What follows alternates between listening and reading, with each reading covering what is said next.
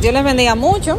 Vamos a tener nuestro estudio del día de hoy y vamos a estar leyendo lo que dice la palabra de Dios en perdón. Vamos a estar leyendo lo que dice la palabra de Dios en Primera de Corintios. Primera de Corintios, versículos 1 en adelante. Primera de Corintios, versículo 1 en adelante. Primera de Corintios 15, versículo 1 en adelante.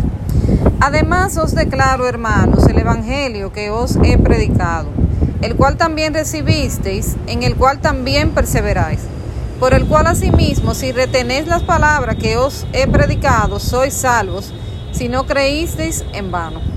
Porque primeramente os he enseñado lo que asimismo recibí, que Cristo murió por nuestros pecados conforme a las Escrituras, y que fue sepultado y que resucitó al tercer día conforme a las escrituras, y que apareció a Cefas y después a los doce. Después, después apareció a más de quinientos hermanos a la vez, de los cuales muchos viven aún y otros ya duermen.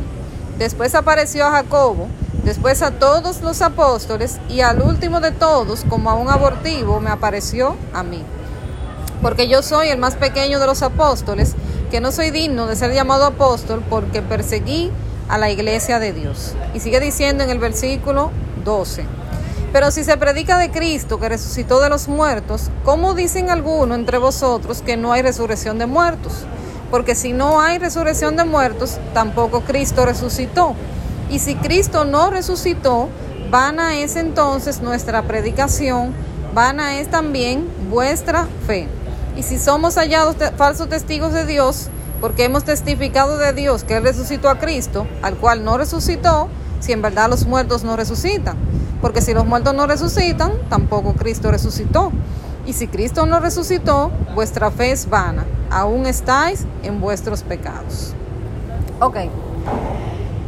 El ciclo de vida de un ser vivo, la ciencia enseña que es nacer, crecer, reproducirse y morir.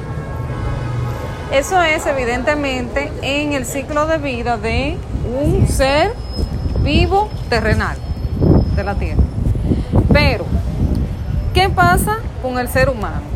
El ser humano tiene un lado evidentemente terrenal, ¿verdad? Carnal, pero también espiritual. El hombre está, y cuando digo hombre también me refiero a mujer, está compuesto por cuerpo, que es esto que vemos, ¿verdad? Lo que yo veo de cada uno de los que están aquí, el alma, que es lo que está dentro de mí y que viene a ser mi verdadero ser, y el espíritu, que es lo que nos da vida y que es lo que cuando la persona muere, vuelve a Dios, que fue quien lo dio, dice la palabra.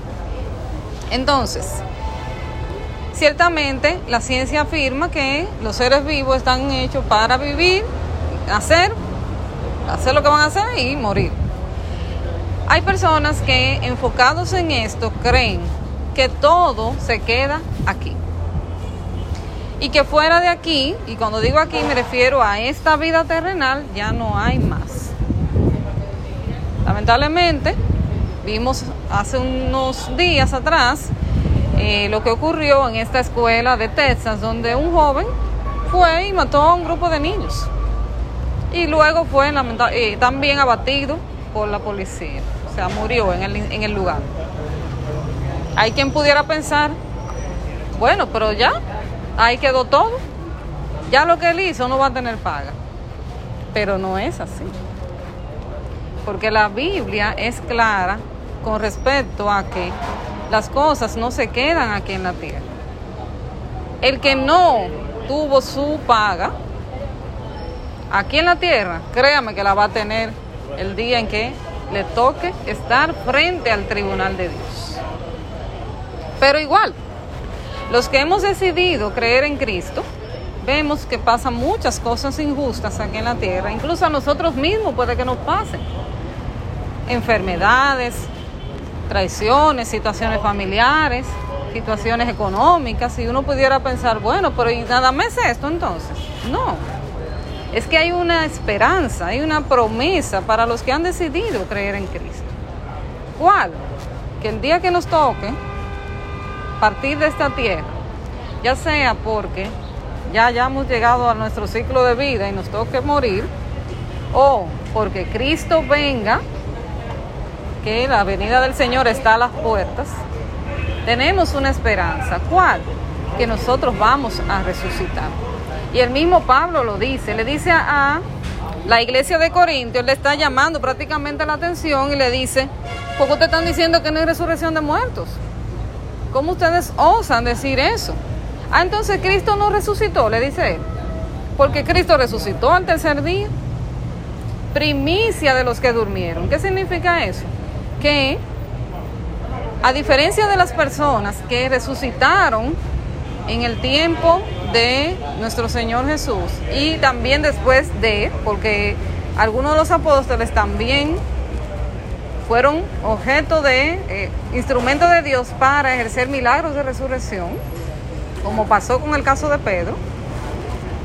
Esas personas que resucitaron en ese momento, en algún momento volvieron a morir.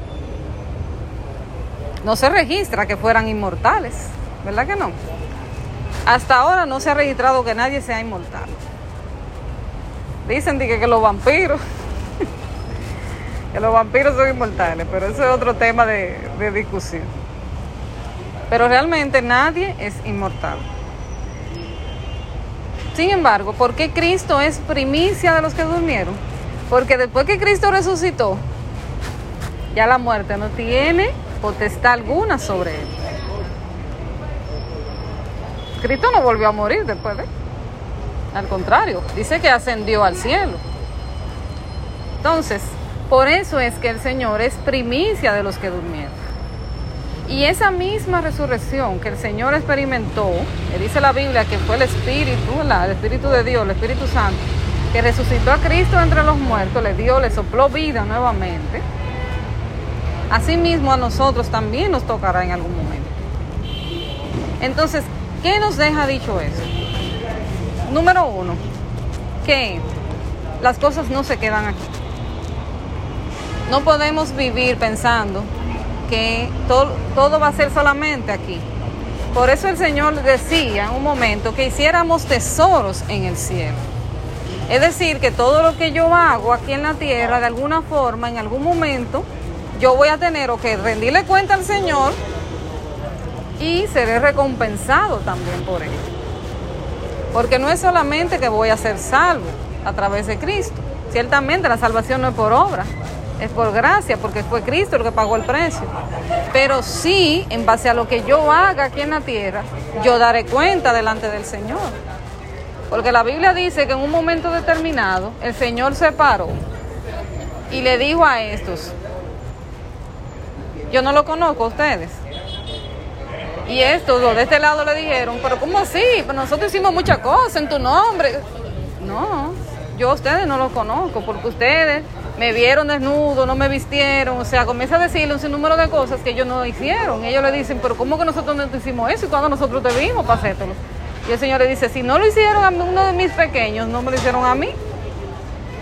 Ah, entonces quiere decir que Dios está muy pendiente de todo lo que yo hago aquí en la tierra. Y que el día en que nosotros partamos y el día que nos toque resucitar y estar delante del trono de Dios, tendremos que dar cuenta. Ahora, ¿dónde está la diferencia? Vámonos a lo que dice el libro de Apocalipsis para que podamos entender algo. Cuando habla acerca del gran trono, el gran trono blanco, delante del cual el Señor se sentaría a juzgar a la tierra, a juzgar a los muertos. Vamos a ver lo que dice la palabra en el libro de Apocalipsis. Estoy tratando de... Ah, se me perdió.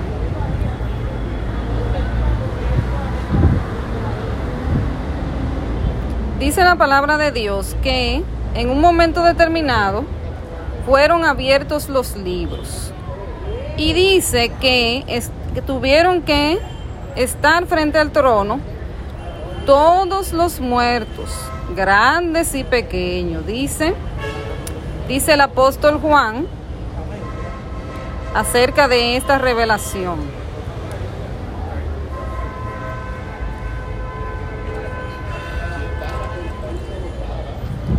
Dice que en un momento todos los muertos tuvieron que comparecer ante Dios. Para dar cuenta de qué? De todos sus hechos. Dice aquí en el Apocalipsis 20, versículos 11 en adelante. Y vi un gran trono blanco y al que estaba sentado en él, de delante del cual huyeron la tierra y el cielo, y ningún lugar se encontró para ellos. Y vi a los muertos, grandes y pequeños, de pie ante Dios. Y los libros fueron abiertos, y otro libro fue abierto, el cual es el libro de la vida. ¿Dónde están? ¿Quiénes son los que están en el libro de la vida?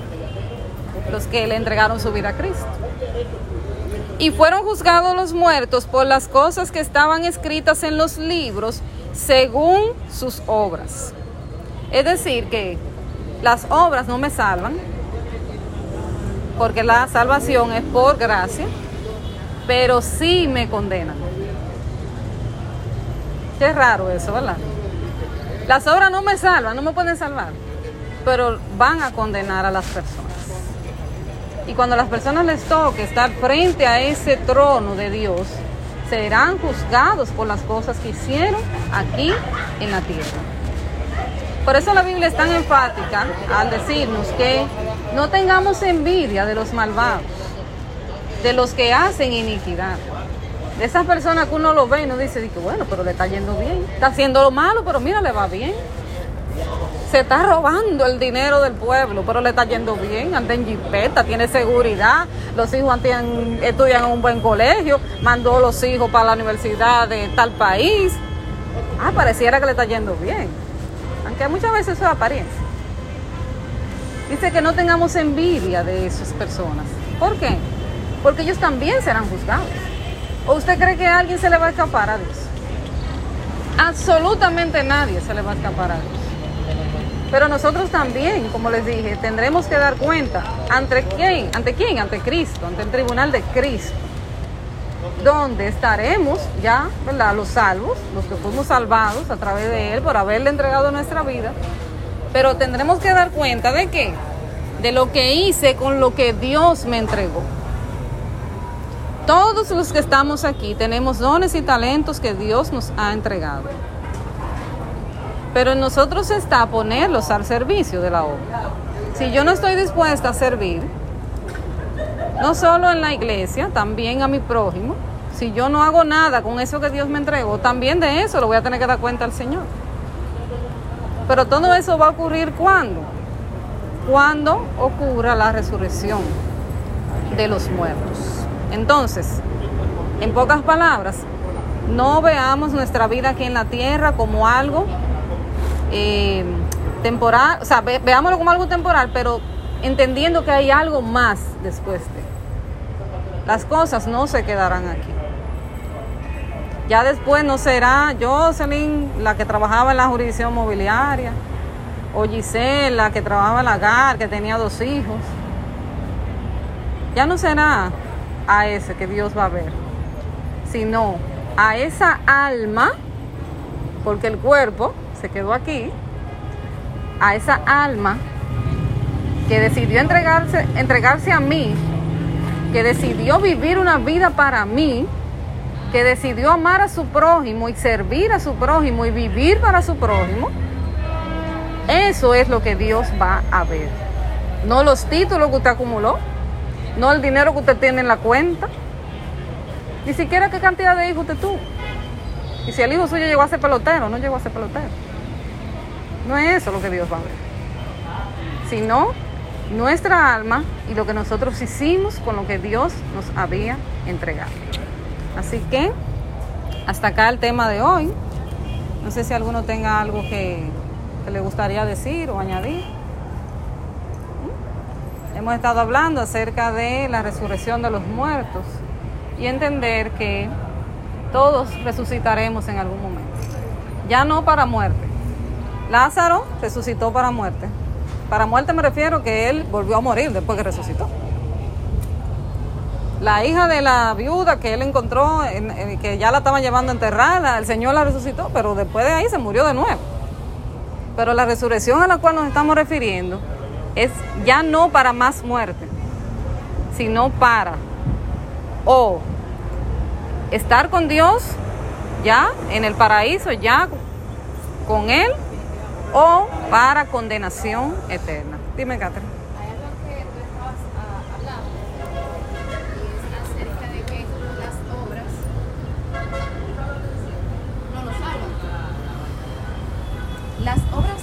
y yo soy una aplicadera porque nosotros somos salvos por gracia. ¿Gracias por qué? Porque fue por medio de un regalo que Jesucristo hizo en la cruz.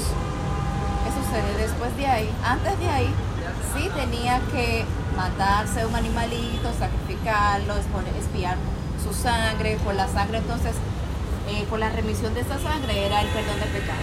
Sin embargo, Jesús lo hizo una sola vez y para siempre. Pero ¿qué pasa?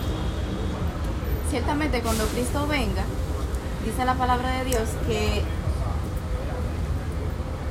Jesús encontrará amor en la tierra. Y hago, hago énfasis en esto, porque todas las obras que nosotros hacemos, sea con amor o no, definen lo que pasará después, en los, en los postreros días, cuando haya la resurrección última, cuando ya nuestro cuerpo sea vivificado, que ya que los muertos se levanten y, nuestra, y nuestro espíritu reciba a Cristo, que sea un cuerpo vivificado, Jesús encontrará amor, Dios encontrará amor para ese tiempo. Ahí es donde se define lo que usted y yo hacemos en el ahora.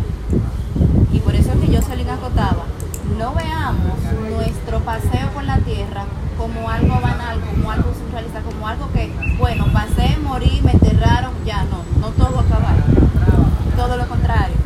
Veamos nuestro paso por la tierra con que se cumplió la voluntad de Dios en nuestras vidas. Dios cumplió lo que por decirnos desde antes de, que tuviéramos el vientre de nuestra madre, Él ya había estipulado. Veámoslo con que después de ahí, ya yo sé que, qué cuenta yo le voy a dar a Dios. Ya yo sé, cuando Dios me diga, Catherine, ¿qué tú hiciste con los dones y con los talentos que yo te di? ¿Qué tú hiciste con las personas que yo te puse al lado? ¿Le predicaste, le hablaste de mí? ¿Qué tú hiciste con los hijos que yo te di? ¿Los guiaste a mi camino? ¿Qué tú hiciste con el esposo que yo te di? ¿Qué tú hiciste con los bienes que yo te di? Señores, de todo lo que Dios nos da, de todo se nos va a pedir cuenta. Amén. La palabra bien ciertamente dice, al que mucho se le da, mucho se le demanda. O sea, de todo, absolutamente todo se nos va a dar cuenta. Por eso es que la salvación no es por nuestros actos, sino por gracia. Amén. Gloria a Dios. Pues em, aquellos que nos están escuchando, evidentemente, para poder alcanzar la salvación de tu alma, que es lo que permanece, lo primero que tienes que hacer es entregarle tu vida a Cristo. Si no lo has hecho aún, te exhortamos a que lo hagas. Nos damos cada vez más cuenta de que la vida es muy frágil. Hoy estamos aquí, pero mañana no lo sabemos. Hay personas que se acostaron, pero no se levantaron. Hay quienes salieron de su casa pensando que iban a llegar a su trabajo y no llegaron. O salieron a su trabajo y pensaron que iban a llegar a su casa, pero no volvieron. La vida es muy frágil y definitivamente hoy más que nunca necesitamos a Cristo. Si tu decisión es entregarle tu vida, pues puedes ponerte en contacto conmigo, con la persona que te está hablando, Jocelyn o cualquiera de los miembros del grupo donde escuchaste este audio. Dios te bendiga mucho.